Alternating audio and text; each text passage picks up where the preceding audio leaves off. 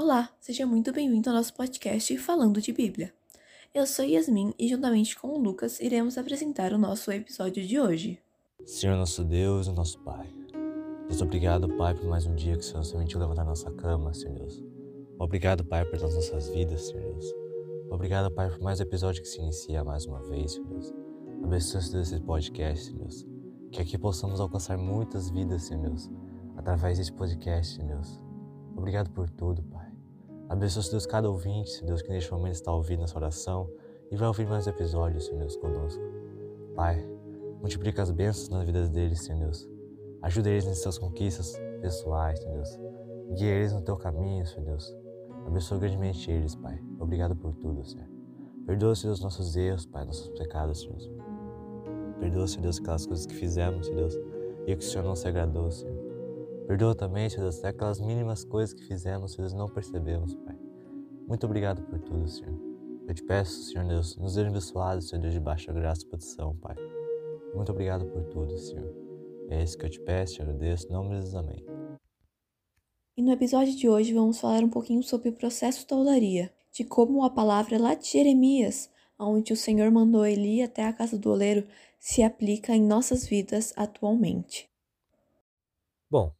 O texto de hoje se encontra em Jeremias 18, 1 ao 6. Vale ressaltar que a minha Bíblia se encontra na tradução João Almeida, revisada e corrigida. Vamos ler. A casa do oleiro. A palavra do Senhor que veio a Jeremias, dizendo: Levanta-te, desce à casa do oleiro, e lá te farei ouvir as minhas palavras. E desci à casa do oleiro, e vi que ele estava fazendo a sua obra sobre essas rodas. E o vaso, que ele fazia de barro, quebrou-se na sua mão. Então, tornou a fazer dele outro vaso, conforme o que pareceu bem aos seus olhos fazer. Então veio a mim a palavra do Senhor, dizendo: Porventura não poderei eu fazer de vós como fez este oleiro, ó casa de Israel? Eis que, como barro na mão do oleiro, Assim sois vós na minha mão, ó casa de Israel. O que nesse texto do Jeremias 18, do 1 ao 6, quis dizer? Que Israel passava por um momento de corrupção, vamos assim dizer, no qual foram tomadas pelos deuses pagões, pelas estátuas, no qual Deus não se agradou em ver isso. E levantou Jeremias para alertar o povo sobre tudo o que ia acontecer. E nessa palavra aqui, da casa do oleiro, Deus pergunta ao povo de Israel se eles não poderiam ser como barro na mão do oleiro. E o que isso significa? Significa que, que Deus queria moldar Israel do jeito que mais se parecia bem, do jeito que ele queria. E aplicando isso na nossa vida, é a mesma coisa. No processo que Cristo trabalha em nós, ele nos separa do mundo, nos separa dos nossos amigos, nos separa das nossas companhias, nos separa e leva para a roda do oleiro, aonde ele vai trabalhar no nosso particular. Nós não passamos por processo junto com todo aquele barro que outrora estávamos junto com nós. Nós passamos isoladamente, no individual, nós passamos pela roda. E é aí a parte mais difícil da olaria, porque perdemos muito do passado. Temos que aprender a nos desapegar para poder sermos trabalhados na mão do oleiro que vamos supor que alguém recém-convertido ou alguém que já estava afastado há um tempo se converte de novo. Se converte ou se converte novamente.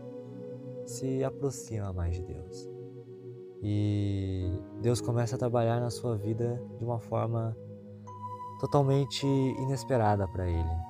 É como se fosse um, um choque, vamos assim dizer e começa a livrar essa pessoa de más companhias, começa a mostrar o caminho certo para essa pessoa, começa a moldar essa pessoa da forma como mais lhe parece bem. E muitas vezes alguém não pode gostar de, do processo, mas saiba que é recompensador no final. Partindo para a separação do barro, que pode ser mais ou menos traduzida como limpar a pessoa recém-convertida ou que voltou de novo para a igreja, como se estivesse limpando essa pessoa de todas as influências do mundo, de todas as impurezas, assim como o oleiro faz. Porque se há alguma impureza no barro, esse vaso logo se quebra. Senhor Deus, neste momento eu quero te agradecer por mais um episódio que o Senhor nos deu, por mais um momento de comunhão contigo, Pai, por mais uma vez que o Senhor nos deu força de levantar da cama e estarmos de pé, vivendo mais um dia com fôlego de vida. Senhor Deus, nesse momento também eu te peço nos dá força, coragem e sabedoria para enfrentar esse processo. Enfrentar o processo da olaria, por mais que seja difícil, por mais que seja pesado, por mais que seja dolorido, nos ajuda. Nos ajuda a entender o teu propósito em nossas vidas. Nos ajuda a enfrentar esse processo, papai. Que no futuro possamos ser vasos usados e cheios de azeite.